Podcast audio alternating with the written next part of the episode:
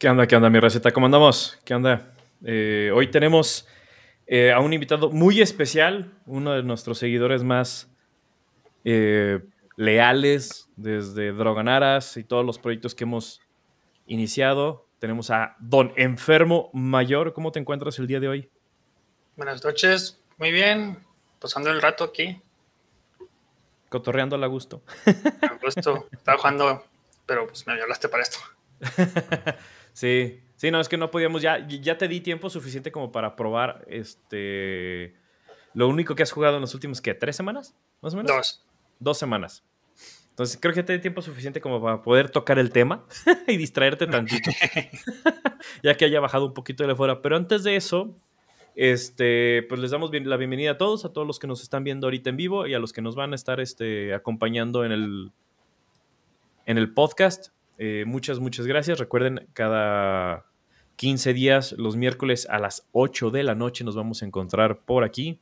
Eh, y les recordamos que eh, Spelltable, Spellbook, es nuestro patrocinador, oficial. muchas gracias, Spellbook, por el apoyo. el día de hoy nos donaron cinco códigos para Arena. Al rato les vamos a platicar cómo se los pueden ganar. Y pues bueno, sin más eh, que nada, pues bueno, enfermo, el día de hoy vamos a tocar dos temas importantes y de hecho el episodio se llama Power Creeps por una razón. Vamos a hablar realmente de la diferencia y bueno, saben que la primera mitad siempre va a ser de Magic, eh, especialmente de, Commander. No, no, toco otros formatos porque los dejé de jugar hace mucho tiempo. Y la primera mitad del día de hoy se va a llamar Power Levels, ¿no? Eh, ¿por qué cuando llega un nuevo no puedo jugar mi CDH, no? O no está tan padre. ¿No? O sea, mi, deck de 10 mil dólares este, contra el Precon de otro compa, ¿no? Entonces, sí hay que platicar un poquito de por qué, ¿no? O sea, de por qué es importante mantener ese, esa conversación, ese rule zero que le llaman, ¿no? Esa regla número cero de decir, que vamos a jugar, ¿por qué? ¿No? A final de cuentas, por ejemplo, eh, Enfermo, ¿tú, no tú, tienes un deck que de hecho tienes como tres años que no tocas. Eh, creo que más. sí, entonces, eh, si tú traes ese deck a la mesa, yo no puedo jugar, por ejemplo, mi deck de Meren. ¿Por qué? Porque mi deck de Meren tiene 14 tutores, güey. O sea, yo voy a ir por la pieza que ocupa en ese momento que me va a servir para sacarlo mejor en el punto en el que estoy. O ir por mi combo infinito. ¿No? O sea, ¿Por qué? Porque te voy a pasar por, voy a pasar por encima de tu deck, no te vas a, no, tu deck no va a hacer nada, no vas a disfrutarlo, no lo vas a gozar, ¿no? O sea, y Commander es el formato social, lo hemos platicado por tres episodios, este es el tercer episodio que tocamos el tema. Entonces, eh, los temas de los Power Levels es muy importante. Pero, pues hay varias maneras de, hacer un acercamiento. Ahorita vamos a tocar dos approaches. Uno que es el de números que todo mundo conoce todo mundo conoce, eh, o general, está muy generalizado, pero un nivel 7 para Abraham es muy diferente el del enfermo o, al mío, ¿no? O sea, alguien que tiene un deck súper optimizado, pero no es un competitivo, contra alguien que juega puro preconstruido, que compra directamente, eh, pues los power levels se pueden interpretar muy diferente, ¿no? Ahorita vamos a tratar de dar un overview general Igual como otro approach que se puede tener siempre, ¿no? Sí. Va. Entonces, eh, primero vamos a tocar el más fácil de abarcar, que es el, el de los números, ¿no? El power level como tal del 1 al 10. Eh, el 1 y 2 son lo que se conoce como jank. ¿Por qué jank? Porque es lo que quieres que haga algo divertido. Ni siquiera tienes que buscar ganar, por ejemplo, ¿no? O sea, hay quienes platican una historia con su deck y tienes que adivinar esa historia. He escuchado de gente que hizo un deck con puros misprints. Misprints, ajá. Este. O decks que tengan personajes o imágenes con sombreros. o sea, un montón de cosas que te permite, o sea, es, o sea, digo, estamos hablando de Commander, tienes más de 20.000 cartas a tu disposición, imagínate lo que puedes hacer, ¿no? Sí, sí, sí. De hecho, el, término también existe en juegos de pelea, que es básicamente lo mismo, es nada más como que... Eh, no es lo óptimo, es nomás para, para cotorrear, básicamente. Exacto. Entonces, eso es el 1 y 2, ¿no? O sea, no pusiste 100 cartas. Es más, si pones 100 cartas con un comandante, 100 cartas cualquiera, es más poderoso que un Yank, ¿no? Digo, a menos de que te pongas con, por ejemplo, eh, The Command Zone, que saben todos y se los recuerdo, es, este programa ha sido inspirado y motivado por ellos desde hace 6, 7 años que empecé con mi otro podcast. Eh, ellos hicieron uno en diciembre que le llamaron Blinkmas.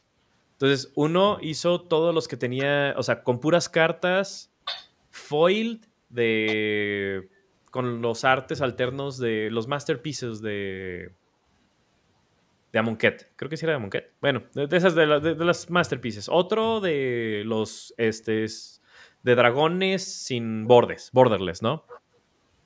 Entonces, digo, ya cuando haces eso, pues si tienes todo el budget del mundo, creo que sí puedes equilibrar bastante bien, ¿no? Me imagino que sí. Pero bueno, en, general los, el Jank es... Lo armé porque quiero que haga algo, ¿no? Platicar una historia, cotorrear un relajo o porque quiero que traiga los sombreros, Smith, o que sea algo más divertido, más como de desmadre. Luego la parte casual, ¿no? o sea, todo esto es de relajo, ¿no? No es competitivo hasta el 9 y 10. El casual, el casual son los primeros este, preconstruidos. Son los decks que, si bien quieren ganar, es más bien quieren hacer todo. O traen, traen tokens, traen contadores, traen este combo aquí, combo allá, traigan algo de control, traen cosas que te gusta jugar, ¿no? Criaturas muy grandotas, pero que son bombas, ¿no? O sea, normalmente los decks de bombas. Todos empezamos aquí. Bueno, queremos jugar todas las bombas del mundo al mismo tiempo, ¿no? En el mismo deck. ¿Por qué? Porque los que salimos de estándar no podíamos en algún momento.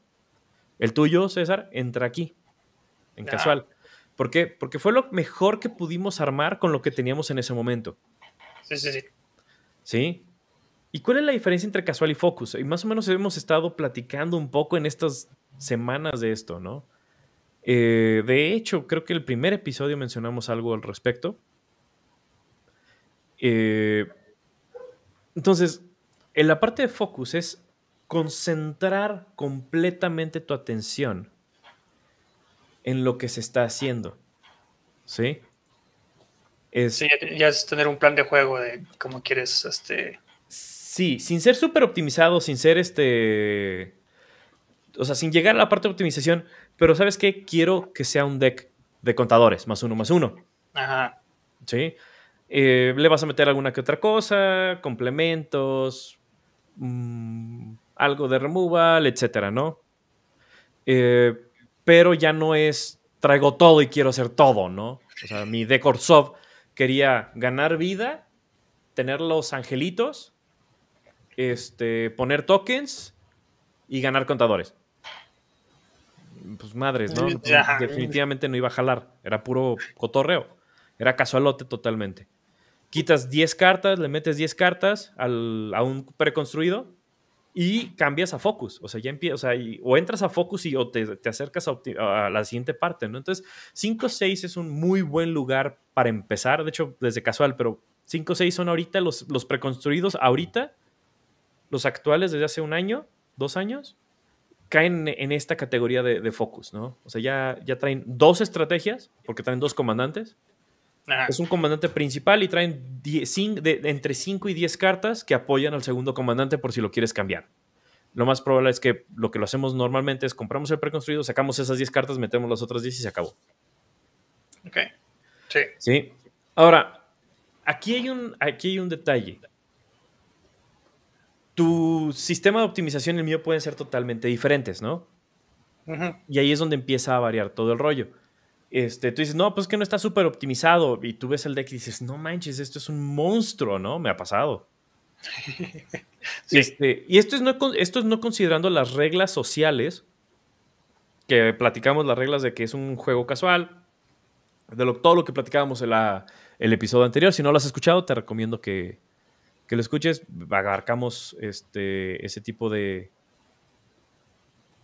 ese tipo de detalles de cómo ir optimizando y cambiando de, un casual a ir pasando a focus y a optimizado, ¿no? Todo este tema lo tocamos un poquito más allá, pero era importante, o para nosotros es importante compartir este conocimiento de, de en dónde está parado tu deck, ¿no? Este es uno de los approaches y de unos acercamientos o de cómo ver las cosas, pero vamos a, tocar otro.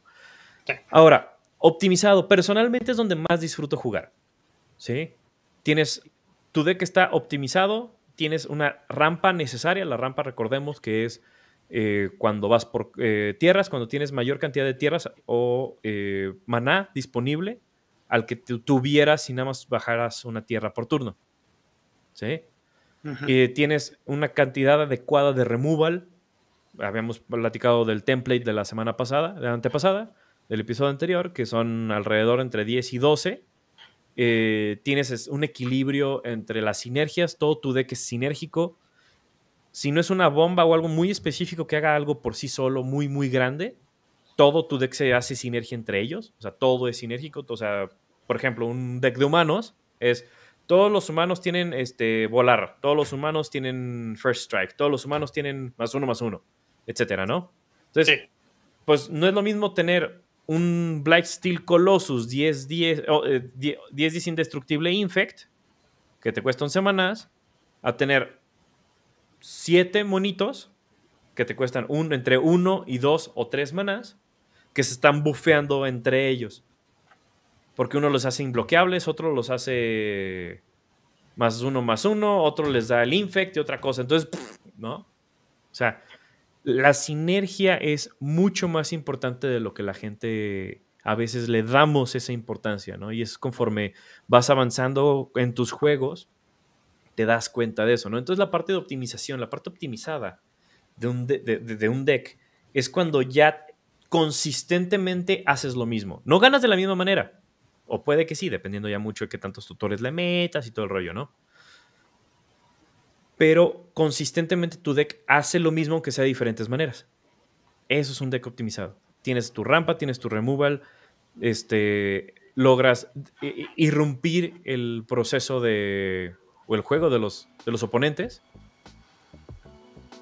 Entonces, eso es algo optimizado. Algo optimizado es algo que me permite hacer lo mismo o lo mismo consistentemente.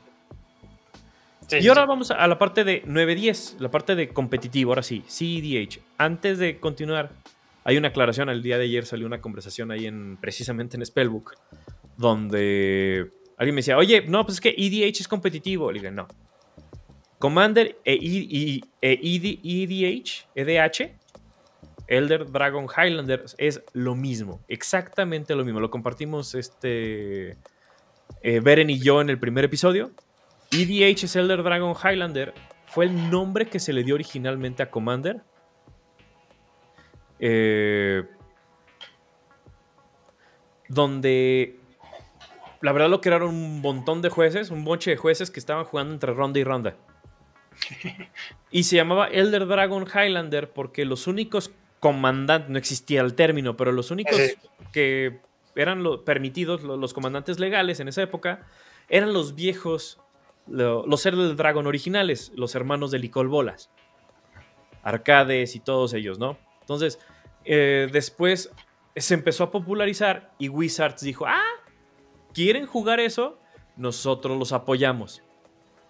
¿Sí? Entonces, como, como EDH no solo hace alusión a otro eh, propiedad intelectual que es Highlander. Ajá.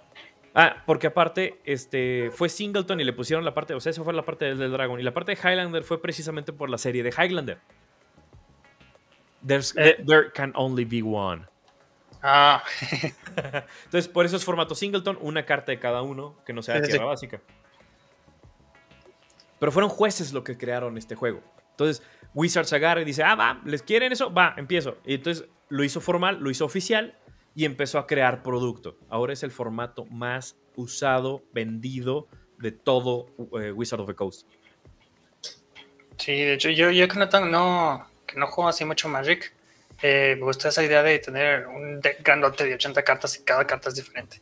me, me, parece muy, muy este, diferente Sí. Sí, no, y de hecho, digo, de hecho te quiero volver a jalar a jugar acá porque la verdad es que se pone bien divertido. es que es comprar cartas. Este, sí y no. Hay mucho. De hecho, por ejemplo, les recomiendo a los que nos todos que, que, todos los que nos escuchan. Hoy, hoy me ando trabando mucho. Tengo mucho que no me trababa. Eh, se llaman The Command Quarters.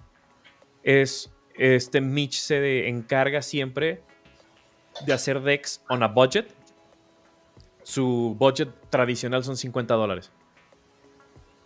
Y son decks que compiten con decks de 300, 400 dólares. Yo lo he visto. Es más, eh, en uno de los episodios de Extra Turns de The Command Zone, está Mitch con un deck de 100 dólares compitiendo contra decks de 1000, 2000 dólares. Ya. Y ya, y, era juego de cualquiera, ¿no? O sea, es, es, lo que lo hace muy, muy padre este, este formato. O sea, obviamente un Jank, o sea, un 1 a un 6 no va a poder contra un 9 o un 10, ¿no? Ahorita todavía no tocamos exactamente lo que es el CEDH, que es la parte de competitivo. Es Commander competitivo, pero pues se le conoce como CEDH.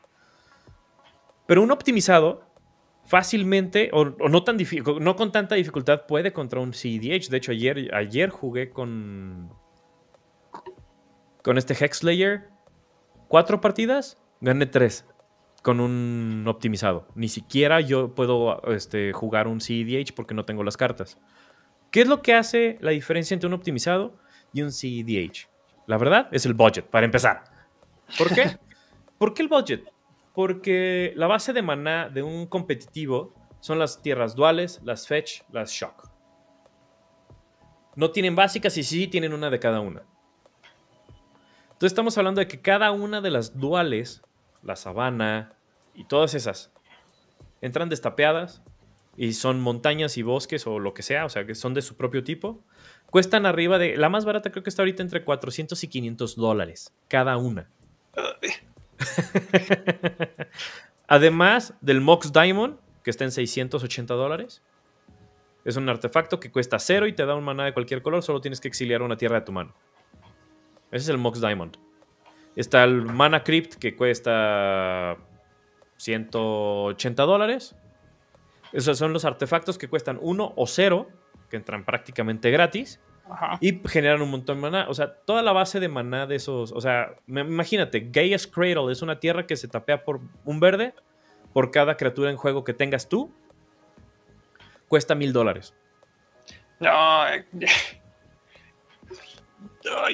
¿Ahora entiendes? O sea, no es fácilmente llegar a CEDH. Pero es, o sea, si quiere, o sea, si se quiere jugar competitivo en Commander, eso es necesario. Ay, no, gracias. O sea, si no tiene las tierras duales, si no tiene los, los, los mana rocks de coste cero, no es competitivo. Se queda en optimizado. O sea, es digamos que la, la sobreoptimización es cuál es la mejor carta que hace este trabajo y te vas y sobre lo mejor de lo mejor de lo mejor. Entonces ya la parte de optimización la llevas al extremo. Ajá, el meta. El, pues no, porque en Commander no existe meta. Estás hablando de que existen 20.000 cartas para hacer, o sea, tienes quién sabe cuántos miles de commanders disponibles, güey. Entonces, con una base de mana de ese calibre, pues cualquier deck, bueno, no todos, pero la gran mayoría pueden ser competitivos. Unos más que otros, ¿no? Entonces, ese es el bloque importante de, de cómo puedes establecer eso, ¿no? Es como conocimiento que, estaría padre que todo el mundo entendiéramos. Pero la otra manera de verlo, y no sé si viste el video que te mandé en la mañana, enfermo, pero... Eh, no, la verdad es era muy largo y estaba, estaba trabajando todavía, entonces no... No, no worries. Eh, básicamente lo que es, es otro diferente approach, porque está padre si puedes manejar estos números, ¿no? Pero pues tus 7 y mi 7 pueden ser muy, muy, muy, muy diferentes, ¿no? Y entonces de repente puedes decir, no, este es un 7, ¿por qué? Porque en tu playgroup, en tu grupo de juego, pues rompes madres y está todo dar así bien a gusto y estás este, jugando y todo. Pero llegas a, un, a, otro grupo de juego, vas a una tienda y dice un 7, un 8, ah, a todo dar, saco mi, mi deck súper ponchado y te das cuenta de que pues no. ¿Sí? Entonces, la otra manera de verlo es cuánto tiempo, en qué turno consistentemente tu deck quiere ganar. O sea, en qué momento explota tu deck. Si, no, si no te toco, ¿no? No, pues sabes qué, por ejemplo, el tuyo. No, pues yo creo que si gana en turno 15, es una muy buena partida para tu deck. No me acuerdo qué hace, pero por poner un ejemplo, ¿no? Sí, sí, yo tampoco me acuerdo qué hace.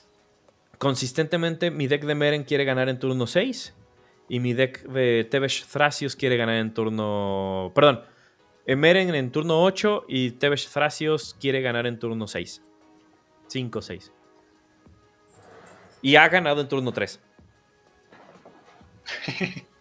Entonces, es otra manera. O sea, ¿sabes qué? ¿Cuántas maneras tienes de ganar? Tienes muchos combos infinitos. ¿Quieres tutorear uno en específico? Este, ¿Qué tan rápido tu deck gana? Consistentemente. No, pues, ¿sabes qué? Mi deck está para reventar hocicos en turno 4.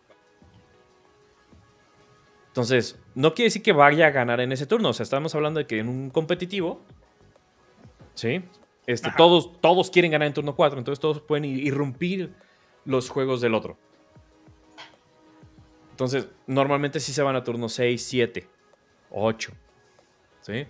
He visto partidas de CDH en I Hit Your Deck que se van a turnos 12, 13, ¿no? ¿Por qué? Porque irrumpes el juego del otro, entonces se genera otra dinámica. Entonces, esas son las dos maneras principales donde yo veo que es prudente o es una muy buena manera de interactuar con, la mesa, ¿no? Eh, la regla cero es importante, sobre todo es un lugar que no conoces. Y nunca está de más tener un preconstruido. Quítale dos, tres cartas que no cuesten más de 10, 20 dólares. Sin sobreponcharlo. Y sabes qué, pues ahí tengo un preconstruido. Digo, si puedes mantener un preconstruido puro, pues qué chido, ¿no? ¿Por qué? Porque si llega alguien nuevo o alguien que no tiene mucho conocimiento. No, que aprender a jugar. O que quiera aprender a jugar, pues no va a llegar con un deck súper este, roto, ¿no? Sí, sí, sí. Entonces, esa es la, la sugerencia. De hecho, yo siempre tengo un deck así súper leve, que además lo juego hasta más leve de lo que pudiera. Este, ahorita es un Celestia de contadores. ¿Por qué? Porque si juega alguien nuevo, si llega alguien con su preconstruido, pues ya podemos jugar sin tanto argüende, ¿no? Ok, entonces, este, ¿tienes alguna pregunta, enfermito? Digo, pues aprovechando que te tengo aquí. Eh, pues no, creo que sí entiendo las, los niveles estos, estos de Power Levels. Digo, aprovechando, digo, porque tú eres una persona que no ha jugado en años, que jugó relativamente poco, y quiero ver si quedó algo claro o hay alguna pregunta que se pudiera hacer o que cualquiera de las personas que nos está escuchando pudieran hacerla. Sí, pero serían preguntas acerca del juego, ya, y esto ya es este, temas de... Específico. Sí. ok. Perfecto. Entonces, ¿qué te parece si nos vamos ahorita a cinco minutos con el juez, patrocinado por Spellbook? Y regresamos. Me parece bien.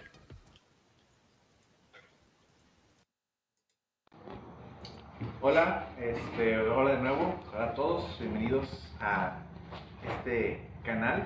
Esta ocasión, esta semana vamos a hablar un poquito de estrategia de Magic.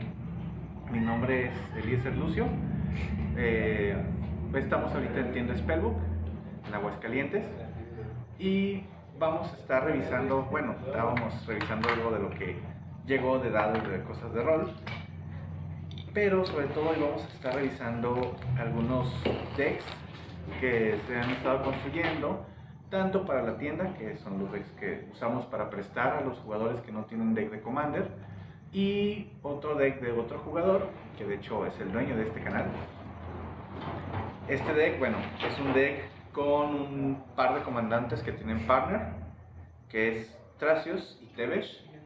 ¿sí? Es un deck tricolor que originalmente nació con la dinámica o con varios combos, pero conforme ha ido avanzando y ha ido mm, evolucionando la forma de juego de SF, pues vio que eran necesarios algunos cambios y terminó siendo un deck basado en Meshcraft, una dinámica de Steve Heaven, propia de Steve Heaven, en el que cuando lanzas un hechizo o copias un hechizo, pues las cartas tienen, los permanentes tienen cierta, eh, disparan cierta habilidad. Comer carta, poner tokens, perder vida y ganar vida, etc. Sí, es un deck que ya está bastante equilibrado. Aún falta afinar algunos detalles. Eh, y algo muy importante en todos los decks es la base de mana. En este caso es un deck que, bueno, tiene tierras duales, tierras básicas, tierras no básicas. Eh, hacen falta, pues, algunas fetchlands, eh, shoglands, pero las tierras incluso comunes e incomunes que tienen alguna habilidad extra como ganar vida, como indestructible o buscar alguna otra carta, van a ser cartas bastante adecuadas si pues no dispones por el momento de las cartas que necesitas como Shocklands, repito, o Fetchlands que son bastante útiles en Commander. Pero pues independientemente de los costos o independientemente del, del total del deck, pues el chiste del juego es eh, divertirse. El chiste de Magic, creo yo, de cualquier otro juego es divertirse. Si tu deck, por muy caro, por muy pesado, por muy competitivo que sea, no te divierte, entonces es, creo yo, caer en un error. ¿sí? A lo mejor puede haber decks de 3 mil, 4 mil, 5 mil, 20 mil pesos mexicanos y pues si no te divierte o no hace que las partidas sean amenas, no sirve. A mi gusto no es funcional. Yo, por ejemplo, a mí un deck que me gusta mucho es un deck basado en Gadok Deck, que es una criatura que es 2-2, que evita que se jueguen hechizos, no criaturas que cuesten 4 o más. Es un deck de control, no es un deck aburrido, es muy dinámico. Y hablando de costo monetario, es un deck muy barato, está por debajo de los 60 dólares. No tiene tierras caras, no tiene cartas difíciles de conseguir. Es un deck bastante, bastante económico y a mi gusto es muy divertido. ¿Por qué? Porque tiene dinámica con encantamientos, tiene dinámica con contadores, tiene dinámica con criaturas, tiene muchas cosas para destrucción de criaturas o remover encantamientos o remover artefactos y pues se vuelve, puede jugarse de diferentes maneras. ¿no? Sí es un dolor de cabeza en las mesas porque Gadok Tech por sí solo va a detener el 50% de la mayoría de los decks. Y entonces el objetivo de la mesa se vuelve destruir al Gadotech, al comandante, para permitir que la mesa se desarrolle. Si no se logra, el deck está diseñado para, incluso, bueno, eh, en campales de cuatro personas o más, eh, se ha logrado obtener una victoria a todos contra todos los jugadores el cuarto o quinto turno. ¿sí? Vamos a seguir revisando estos decks, vamos a seguir revisando dinámicas y pues espero sigan disfrutando estos podcasts. Bien, entonces, ¿cómo lo viste, enfermito? No, muy bien. Este, estoy de acuerdo con lo que dice él, hay que jugar a, a divertirse, no tanto a ganar, porque así es como uno disfruta los hobbies más. Sí, y de hecho va muy de la mano con lo que platicábamos el episodio anterior, ¿no? Es lo que es divertido para mí, no necesariamente tiene que ser divertido para los demás. El problema es que si mi diversión es joder a los demás, pues ya ahí entramos en otro tipo de dinámicas, ¿no? de hecho, hay algunos contratos no hablados sociales dentro de Commander que dicen, por ejemplo, Mass Land Destruction, lo comentábamos la vez pasada, no es algo bien visto dentro de Commander porque es un formato social y casual. Sí, pero si te metes a CDH, nadie se va a quejar. Stacks. Otra mecánica, Stacks. Stacks es una mecánica que dice, no puedes destapear más de una tierra en turno. Por turno. Stacks te frena, te pone tiempos, te pone trabas. Sí, sí, sí. Es, no puedes tapear tus capturas te brincas tu draw step, no puedes robar más de una carta, no puedes robar cartas, etcétera, etcétera, etcétera. Entonces, todo ese tipo de mecánicas se vuelven complicadas de, jugar en contra de. Entonces, si no tienes el deck adecuado, pues el otro se va a divertir molestando mientras tú estás bien desesperado porque no estás jugando. Pues sí, no, no, hay que jugar solitario. Pues yo conozco un par de personas que sí.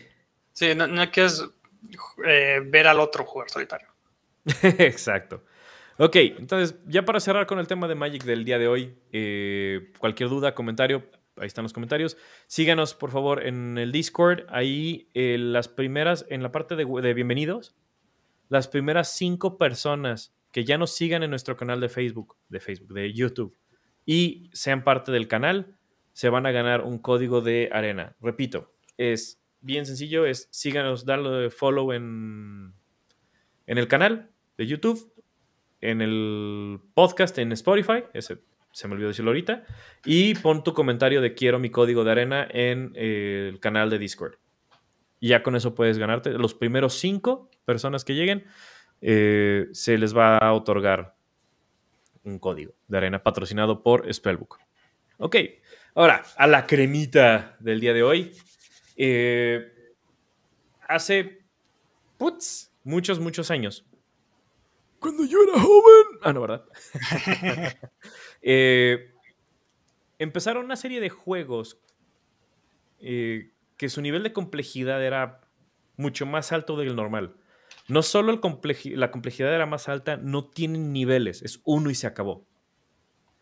Es un solo nivel, no existe fácil, medio, difícil, no. Así se juega y si quieres, y si no, no es para mancos. y, si, y si mal no recuerdo, el primero sí fue Dark Souls, a pesar de que hay otros juegos más difíciles, ¿no? O sea, pero como tal, el formato sí empezó con Dark Souls, ¿no? Empezó con Demon Souls. Dark Souls es el, el, la, ¿cómo se llama? Sucesor espiritual ya. de Demon Souls. Eso sí no sabía. Entonces, bueno, aquí tenemos al residente enfermo. De hecho, su nombre, su, nombre lo dice todo. El enfermo mayor viene de que es eh, un poseso a la hora de los videojuegos. Y tiene dos. Eh, eh, es la crema innata y nuestro residente en juegos difíciles y juegos de pelea. Entonces, ya los juegos de pelea los tocaremos en otro podcast. Serás bienvenido, don enfermo, para que nos vendas Guilty Gear y todos los juegos de peleas que quieras. Por ahora es Elden Ring y toda la parte de Dark Souls. Personalmente eh, tengo poca experiencia con estos juegos, sí tengo interacción con algunos. Pero a ver, primero que nada, ¿qué es lo que más te llama o por qué es lo que te atrapa o qué es lo que te atrapa tanto de estos juegos? Eh, bueno, lo primero que vas a escuchar es que los juegos son difíciles. Eh, es lo que todo el mundo te va a querer vender. El juego es difícil, pero dentro de esa dificultad también hay, este, es justo, el juego es justo. Entonces, eh, lo que te vende es la euforia de haber batallado contra alguna parte, no necesariamente un jefe, que te esté dando lata, que te esté, dices, no puedo, no puedo, esto parece imposible. Y poco a poco vas aprendiendo de cada error que cometes hasta que juegas lo suficientemente bien, no tiene que ser perfecto, para eh, vencer eso que te estaba deteniendo. Normalmente son los jefes. Eh, y eso es lo que más me atrapa de estos juegos. Batallar con un jefe que veo que, o más bien siento que no, esto no se puede. Y poquito a poquito ir aprendiendo de por qué no, por qué no estoy pudiendo. Hasta que al final ya sin nada para curarme y el jefe con poquita vida, eh, le das el último golpe y se muere. Sientes un, este, un alivio, una euforia que ningún otro tipo de juego te la va a dar. Pues sí, de hecho ahora que lo estás mencionando, digo, en Dark Souls no llegué al primer jefe. el problema con Dark Souls es que no me decía para dónde irme, entonces yo me fui por como Juan por mi casa y me partieron mi madre como 10 veces porque me fui a zonas donde pues no podía, ¿no? No debía, porque eran como 20 millones de niveles más arriba de mí. y aparte me, me, chacalearon todos los esqueletos. sí, sí. Si con uno es eh, difícil, te chacalean y vale gorro. Sí, es, eso, es por diseño. Eh, te hacen que vayas para allá, pero la, tienes que voltearte al otro lado de donde te ponen normalmente. Sí.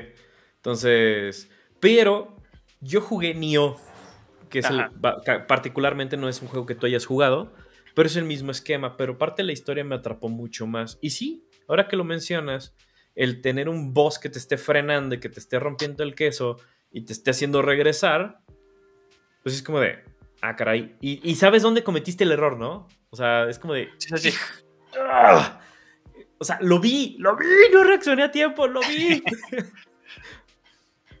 vi la razón de mi muerte. Pero nunca ha llegado un momento de frustración, por ejemplo. O sea, donde dices, es que por más que lo intento, o no reacciono a tiempo, o tengo una ventana demasiado pequeña, ya me harté, van 20 veces que me mata este tarugo, que no puedo pasar de ahí. Y lo más preocupante, lo que a mí más me desespera, es perder lo que traigo. Sí. O sea, eso para mí es letal. Sí, ese es el, el, vaya, el riesgo de tomar el juego. Cada vez que vas, sabes que puedes perder tus cosas. Eh, entonces es este más este presión de que tienes que jugar bien. Y bueno, no, no digo que eso es lo que me gusta, nada más acepto que así es. Y nunca me ha molestado. No digo, bueno, ya voy otra vez con el jefe, me morí en este lado del mapa. Antes de empezar a pelear con el jefe, voy a agarrar mis cosas. Y espero que no me maten antes de que agarre las cosas. Porque sí se pueden hacer eso. Sí, sí es complicado. Digo, yo dejé de jugar Nioh no porque me hubiera frustrado ni nada. Me dejé de jugar Nioh porque lo hacía en stream. Era cuando teníamos el proyecto de Droganaras. Ajá. Y este. Pues la gente sí se llegó a fastidiar y me decía el comentario de: No, es que verte morir todo el rato o verte progresar. Digo, cuando lo logras está chido, pero es aburrido. Entonces yo dejé de jugar Nioh precisamente por eso, porque estaba en esa parte de los de los streams, ¿no? Entonces tenía que buscar algo que fuera agradable a los viewers. Pero el juego en sí, yo te lo dije, la historia de entrada de Nioh contra la historia de Dark Souls, a mí Nioh me compró por completo, ¿no? Digo, es un cliché, es un básicamente el imperialismo británico y todo el mundo se quiere liberar de él, ¿no? O sea, es básicamente cualquier otra historia de, de videojuegos o de este anime, ¿no? Sí, sí, sí. Pero lo que pasa también es que Nioh sí te la cuenta. Dark Souls no te dice nada. Sí. Eso sí. que, lo, que la descubras por ti mismo. Sí. Sí, es un poco más histórico, aunque creo que el nivel de dificultad ahí está, ¿no? Mm, hace mucho que jugué Nioh y la verdad no me acuerdo qué tan difícil era. Y de hecho creo que Nioh 2 trae mucho mejores reconocimientos que el 1, ¿no?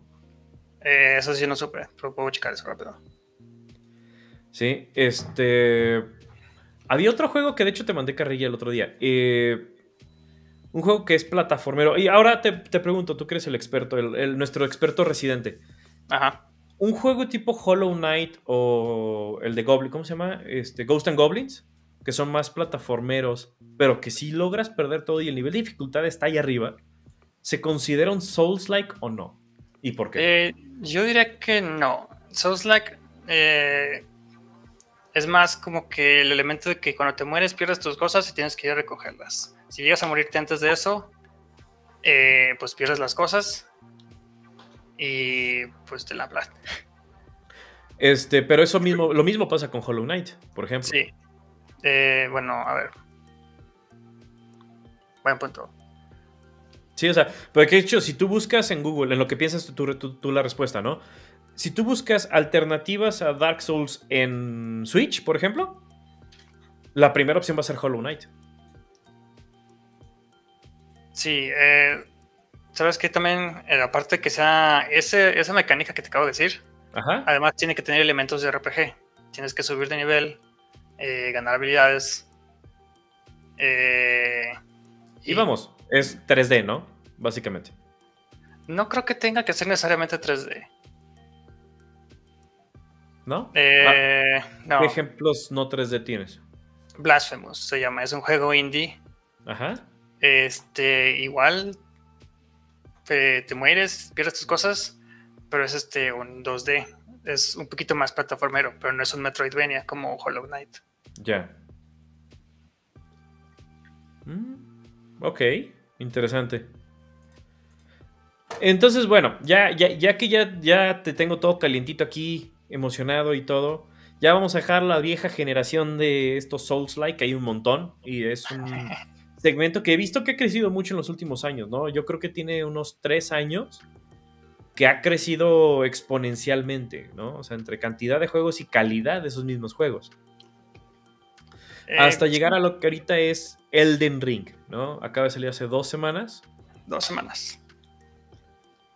Este Dos semanas. Dos semanas que tienes. ¿Cuántas horas tienes ya en Elden Ring? 80 horas ahorita. Eres un atascado. Esa es la razón por cual se llama el enfermo. O sea, no es gratis. Se lo ganó. Entonces, este. A ver, platícanos un poquito. Eh, tengo entendido que, digo, como ignorante del tema, Elden Ring es Dark Souls en Open World.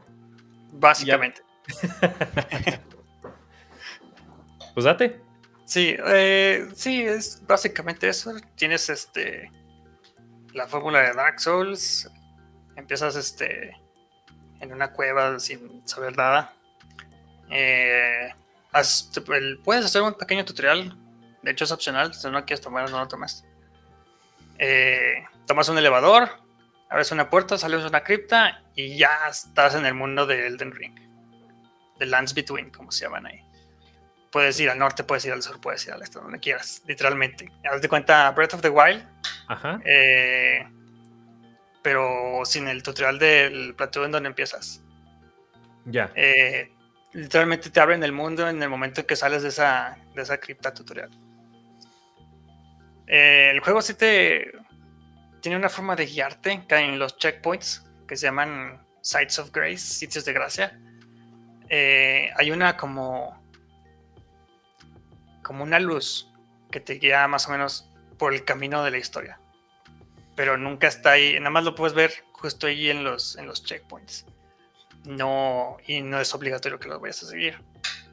Sí, al principio a lo mejor sí, este, sí es recomendado porque te guía por unos caminos, este, donde encontrarás unos ítems que son muy útiles, pero no es obligatorio. De hecho, cuando yo salí, lo primero que hice fue ir hacia atrás de donde me sacaron.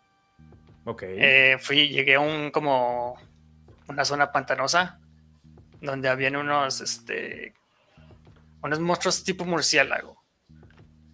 Eh, no eran tan difíciles, pero sí se sentían que eran, no se supone que era lo que debía estar haciendo luego, luego.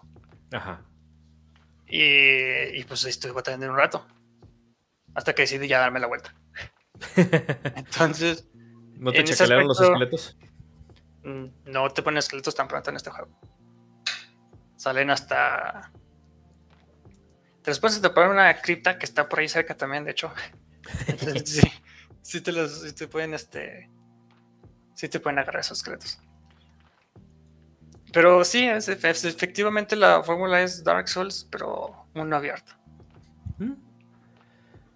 ¿Y la historia tiene una historia interesante o nada más es el reto por el reto?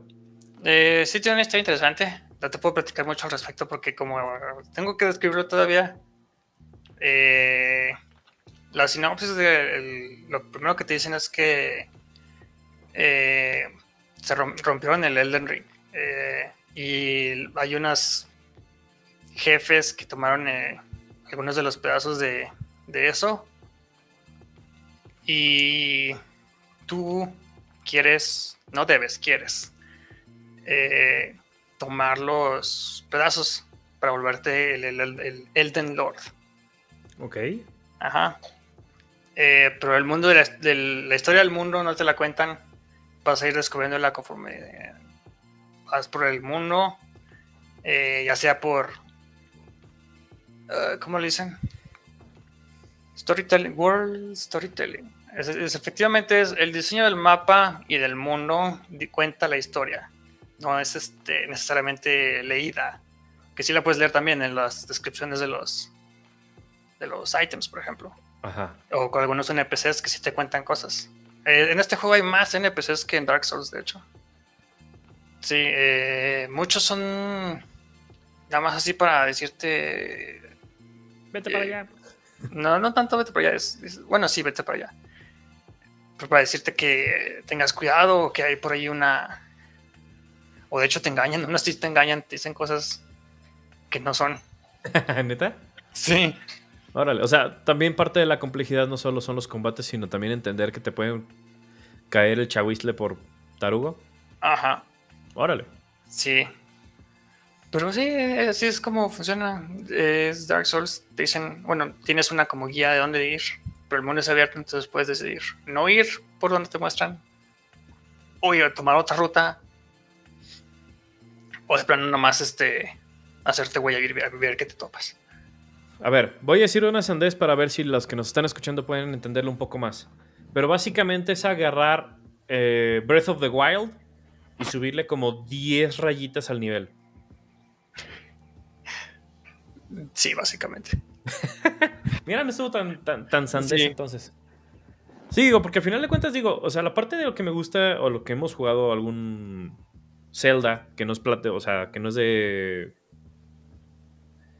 de vista de, en alto, sino que es tercera dimensión, como Breath of the Wild, como Ocarina of Time. Eh, son juegos que, o sea, las peleas son muy técnicas, ¿no?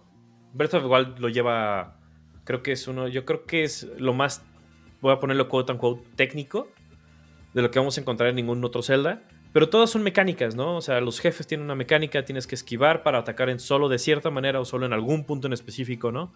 O con un arma, ¿no? O sea, hay jefes que solo puedes vencer con el arco, o Ganondorf que solo puedes vencer con el, o que lo más fácil de vencerlo es con los parries, etcétera, ¿no? Entonces, siempre se ha caracterizado por ese tipo de cosas, pero cuando jugué mi primer boss en Nioh, fue como llevar eso a la décima potencia, güey. fue como de, ¿qué carajos estoy haciendo aquí? ¿Por qué estoy haciendo esto? Sí, son jefes Después de que lo maté, dije, ah, por esto. sí, sí, es este, requieren más este, precisión y más este, eh, atención. Sí, no, y digo, o sea, y, al final de cuentas, por ejemplo, yo lo hago porque ha subido mi, o sea, ha ido subiendo mi nivel de gamer eh, a partir de que juego este tipo de juegos, ¿eh? O sea, he ido jugando más, eh, aunque haya sido a ratitos, aunque sea, haya sido, ha, sido poco, pero Hollow Knight, que el problema de Hollow Knight para mí es que es plataformero, que eres un Metroidvania como tal. Y soy malo como el mismísimo veneno. Entonces, cuando empiezas a perder todo tu progreso porque te matan, cuando eres no, es tu tipo de juegos, es como de, mm, ahí muere, ¿no? Adiós. Afortunadamente, por ejemplo, ahorita que estoy con el Metroid Dread, no me genera tanto conflicto porque no pierdo nada. O pierdo muy poco. Entonces. Ah, sí. Ese ha sido mi tema, ¿no? Y, cuando he regresado, por ejemplo, a Monster Hunter, que si bien es. No, no tiene nada que ver uno con el otro, que ibas a cazar monstruos. Digo, creo que cazar en Monster Hunter Generations Ultimate un Chaos Magalas de solo este, de Hub no es cualquier cosa, ¿no? No, no, no. Te cambia mucho el mindset a la hora de estar jugando, ¿no? Entonces, eso es lo que me ha gustado mucho a mí personalmente jugar los, los Souls-like.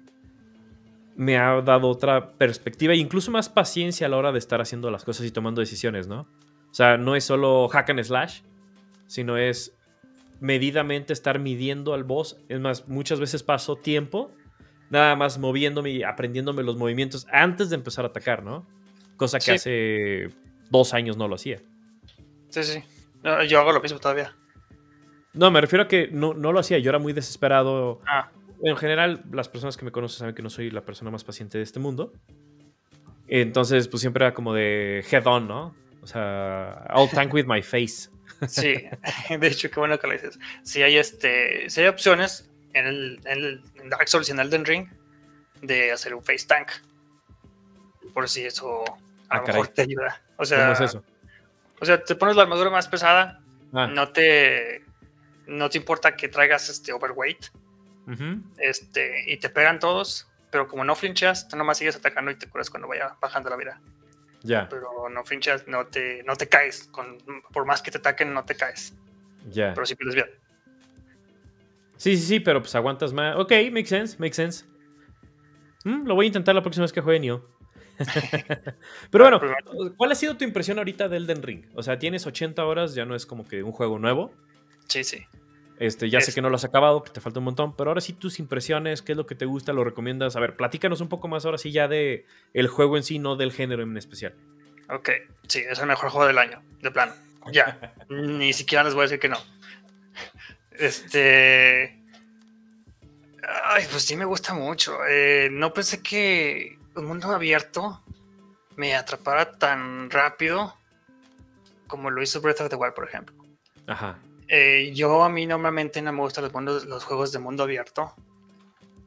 Eh, pero he, encontrado algunas excepciones y creo que ya sé cuál es la, por qué estas excepciones. A ver. Eh, no me están dando tareas por hacer. Sí, entonces nada más me mandan al mundo y me dejan, sabes que descúbrelo tú, hazlo como quieras. No me dan este, no hay mini quest, no hay, eh, no hay este, trackers de quest. Bueno, sí, sí, existen las side quests, pero como por ejemplo, no están, este, no tienes un tracker, no te dice, ve aquí y habla con esta persona o llévale 10 mm. este, huesos de rata. No me las están, o sea, sí existen, pero no, no te las están recordando que están todo el tiempo. Ya. Ni tienes como este, acordarte de que las tienes. O sea, básicamente es cuando mates a este cabrón, ahí, ahí, ya con eso. Mata, ve, ve, mate ese güey y ganas experiencia extra. No, ni siquiera te dan experiencia extra. Es nada más para mover esta historia. Eh, y creo que eso es la que me está, o más bien, es lo que no me gusta normalmente de los mundos abiertos. Por ejemplo, que jugué The Witcher 3, que lo jugué como 20 horas y me harté de todo lo que había por hacer. También este, Skyrim, ¿no? Como Skyrim también. También te muchas cosas que hacer. Si hay un sistema de crafting, por ejemplo, pero es nada más para mantener este tus herramientas a la par, para crear este dardos de hueso, por ejemplo, o bombas, mm, o algunos ítems que te bufean un, tiempo, pero no son para no son para que te mantengas vivo todo el tiempo o para mejorar tu armadura. O sea, en ese sentido sí es mucho como Breath of the Wild. Sí. O sea, tú agarras, cocinas, te va a dar un buff, se acaba el buff y a la corneta. Sí, exacto. Este. Me ayuda mucho también que el juego se ve muy bonito. Sí. sí, hay, hay, vistas muy, este, muy elegantes, muy hermosas, la verdad. Con el. En el centro del mapa hay un árbol ototote, grandote, dorado. Casi siempre lo puedes ver en cualquier este, lugar que estés que de hecho el árbol es en sí su, tu dirección, a donde tienes que ir. Eh, y la verdad sí, sí se presta muy bien para hacer fondos. Entonces, eh, de eso me gusta mucho el mundo abierto. El combate, como siempre, es este. Es muy buena acción. Este. El sistema de RPG, estar subiendo tus, este, sus atributos, también es, es este, agradable poco a poquito vas viendo cómo tus números mejoran. o sea, pero eh, mecánicamente es igual o si lo, lo mejoraron o si lo cambiaron. Mecánicamente es igual que Dark Souls 3 con un botón para saltar. Ah, ok, aquí ya puedes saltar. Sí. Ok. Yo no jugué Dark Souls 3. ¿Qué, ¿Cuál es la diferencia entre Dark Souls 1 y 3? Esencialmente es más este, fluido. Ok. Eh, tus ataques son un poquito más responsivos, ya ves que eran muy lentos en, Dark Souls 1. Sí, sí, sí, o sea, si era incluso hasta un segundo, dependiendo si traes una mandoble, una pesada, era hasta un segundo de que picabas el botón y que sea el ataque. Ajá. sí, o sea, ya sigue siendo, o sea, sigue siendo un poquito retrasado, pero ya no es tan, tan absurdamente lento, ya. tan metódico, sí es un poquito más este, fluido. Perfecto. Eso, eso ayuda mucho a, a, la fluidez del juego, ¿no? Que era lo que comentamos en alguna ocasión con otro juego tipo Persona que a mí lo que me rompía era tanto mini load screen, que era parte de la mecánica, o sea, que no fuera, fuera un juego fluido, es parte del juego, ¿no? En este caso es, pues obviamente está simulando que traes una mandoble, una claymore, pues no va a ser un movimiento como si, el mismo movimiento que si traes una rapier, ¿no? Sí, sí, sí. O sea, es totalmente entendible, o sea, es contextual. Entonces, sí. va bastante bien. Sí, yo juego con una, se llama Colossal Greatsword. este, ¿Como la de Cloud? Eh, más o menos, sí. Nomás que la mía es mágica. Oh. Y este hace. es magia de. magia gravitacional. Entonces, cuando choca contra el suelo, levanta las piedras. Este, con un efecto mágico bien chido. Oh, órale. La, magia se ve bien chida en este juego también. Entonces, ¿Hay, desgaste de armas? No, no hay desgaste de armas. Odio eso de Breath of the Wild. Odio que haya desgaste de armas en Breath of the Wild. Sí, sí. Por eso, eso fue por la razón por la cual me fui directo a los de estos. Solo me falta romperle el queso a Ganondorf y tan tan. Solo lo único que me falta, lo demás ya está. Ya. sí, no, aquí el arma que encuentras la puedes usar el tiempo que quieras. Puedes usar este rapieres chiquitas, rapieres un poquito más grandes, espadas curvas, espadas mágicas de hielo, espadas mágicas de fuego, este, lanzas, lo que tú quieras. Sí, hay mucha variedad para, para mantenerte entretenido en lo que descubres una cosa, descubres otra cosa. Y, oh, mira, esto se ve chido, vamos a usarlo. Ah, es que no tengo los stats, pero no me falta dos. Ah, bueno, vamos a subir un poquito de nivel y a ver si lo puedo usar. Ah, ya lo puedo usar, pero no me gusta. Bueno, ni modo. Sí, sí, hay este. Se ve mucho para mantenerte entretenido, la verdad. Ya. Ok, conociéndome, ¿cómo soy? ¿Realmente lo voy a acabar o no? No. ¿Por qué? ¿Porque es este open world? Porque es mucho. Eh, Digo, en mi defensa me reventé Final Fantasy XIV y lo sigo jugando, ¿no? Ajá. Sí, pero es menos de. Bueno, sí, ok. Sí, es, mucho, pero vaya, es un género totalmente diferente. No sé qué tanto puedas sentarte aquí a jugar viendo o vaya, muriendo varias veces contra el mismo jefe. Eh, sería interesante probarlo. Igual y más adelante. No, no creo que vayas, no va a salir para PlayStation 4, ¿verdad? Solo, solo 5. Sí, está en PlayStation 4. ¿Está en PlayStation 4? Sí. Mm. Interesante. Ok. No, pero ahorita tengo prioridades. Quiero terminar el bendito Dread porque tengo una bendita apuesta que dijeron que no lo iba a acabar y por mi puro orgullo que lo voy a hacer. Quiero acabar este, el Xenoblade Chronicles 1 y 2 para poder esperar el 3 con ansias. Ay, Xenoblade 3. Ay, no, deja de eso, güey. Va a ser un año bien complicado porque viene el Rise y a los dos meses viene 3, el, el Xenoblade Chronicles 3. No sabemos exactamente qué mes sale Rise, el Sunbreak.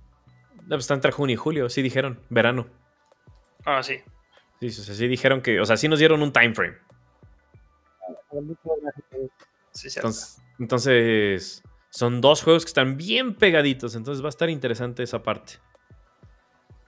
¿Algo más que quieras agregar este, de Elden Ring? ¿O de los eh, Souls-like? O...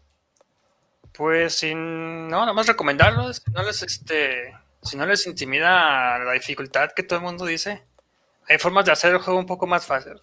Pues de armas de rango, invocaciones, multiplayer, eso les puede hacer un poquito más fácil. O complicado porque siempre hay troles en internet que te quieren matar. Eh, bueno, nomás te dedicas a, a multiplayer de antes del jefe, por ejemplo. Antes de la zona que te está haciendo difícil. Porque si entras ya en una zona con un jefe, ya no te pueden invadir. Ya. Ajá, entonces puedes dedicarte nada más a jugar el single player mientras exploras. Y si un jefe te está dando lata, eh, invocas este, otros jugadores para que te ayuden. Ya lo matas y ya single player. Nice. Qué chido. esa opción está interesante. Sobre todo que si tienes eh, problemas, le hablas a un enfermo y te ayuda. Ajá, pero no te puedo ayudar porque estoy en PC. Tú vas a jugar PlayStation. No, yo lo voy a jugar. No sé, no, no, no sé, no, no, no. Para empezar, ni siquiera he considerado la compra. Ah, este. Y ahorita mi computadora no lo, no lo corre. Recordemos que mi computadora es robada. Ah, no, no es cierto, no es robada. Es, una expresión que se la, se la bajé a mi, a mi mujer. este, pues bueno, eh, hoy vamos a tocar la guiqueada de la semana. Ya cerramos con nuestro tema, este, nuestros dos temas principales el día de hoy. Eh, la guiqueada de la semana, y voy a aprovechar que está aquí Don Enfermo, lo voy a comprometer. No, no, nada, sí. No, dime. Pues sí, o sea, no, que voy a. Me van a aprovechar. Sí, claro, por supuesto. Pero luego dijiste que me van a comprometer. comprometer. Entonces ya no, me, ya no me gusta tanto. sí, sí, te vamos a comprometer. Aquí vamos a hacer que hagas un show en vivo. Este. Eh, es Warhammer 40.000. Es un tabletop game. Este, obviamente, a diferencia de Magic, no lo puedes jugar en línea. Este, sí hay videojuegos de Warhammer, pero bueno, estamos hablando del juego de miniaturas. Eh, pues tanto el enfermo como yo lo jugamos. estamos, estoy esperando que en un mes, o sea que en dos episodios, podamos hacer un especial con dos invitados, uno de ellos siendo el enfermo, eh, hablando precisamente de Warhammer y de compartirles esta, este juego específico, ¿no? Este juego especial que es ¿Cómo describirías Warhammer, además de tabletop game? Para alguien que no entienda que es un table, que no sepa lo que es un tabletop game. Es este juego de guerra. Eh, compras este, tus miniaturas, armas un ejército y lo pones contra un ejército oponente. Eh, así lo dirían como en pocas palabras. Sí. Obviamente hay dados incluidos, obviamente mueves tus monitos pulgadas, literal, pones una regla, lo mueves. Sí, sí, el juego es muy complicado, la verdad está muy complicado. Son libros y libros y libros de reglas. Este librito grueso que está aquí. Mm, este, este libro que estoy apuntando, los que no están viendo porque nos están escuchando el podcast, es un libro como de pulgada y media de grueso, de puras reglas.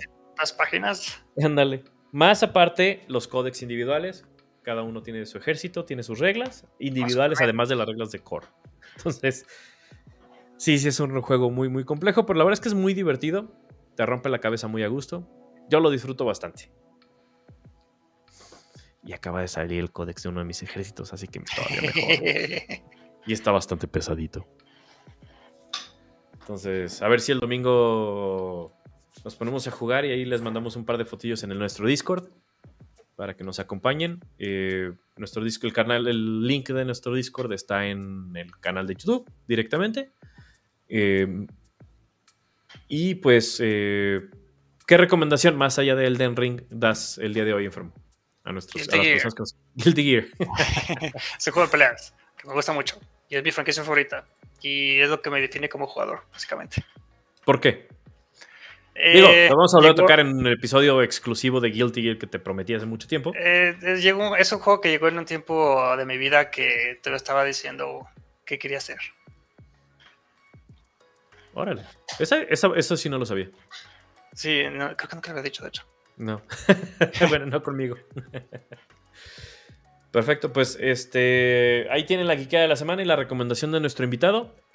Eh, no se olviden, eh, tenemos cinco códigos de arena para los primeros cinco personas que nos sigan en el canal de YouTube, le den follow en Spotify y comenten en el canal de Spotify de Welcome, quiero mi código de arena. Si cumplen con esos tres requisitos, este, inmediatamente se les va a mandar su código de arena patrocinado por Spellbook entonces, pues muchas, muchas gracias a todos por acompañarnos. Ese ha sido el episodio más corto. Fue muy rápido el día de hoy. Así que muchas, muchas gracias. Nos estamos escuchando en 15 días. En 15 días vamos a platicar otra vez de juegos de rol, pero sobre una partida en específica. Vamos a tocar temas muy particulares. Eh, vamos a meternos un one shot precisamente en Spellbook. Vamos a. Este, Lecer nos va a narrar una campaña. Bueno, no una campaña, pero un one shot. Eh, yo voy a hacer un, Dragonborn Cleric, a ver qué tal nos, a ver qué tal me va. Y vamos a tocar temas muy en particular, probablemente tengamos a Eliezer de invitado también, para eh, pues colaborar un poquito más con ellos. Pero Spellbook, muchas gracias por patrocinarnos eh, este episodio, bueno, este y cada uno de los episodios. Eh, a los que nos escuchan, muchas gracias por seguirnos y nos vemos dentro de 15 días. Hasta luego. Sale.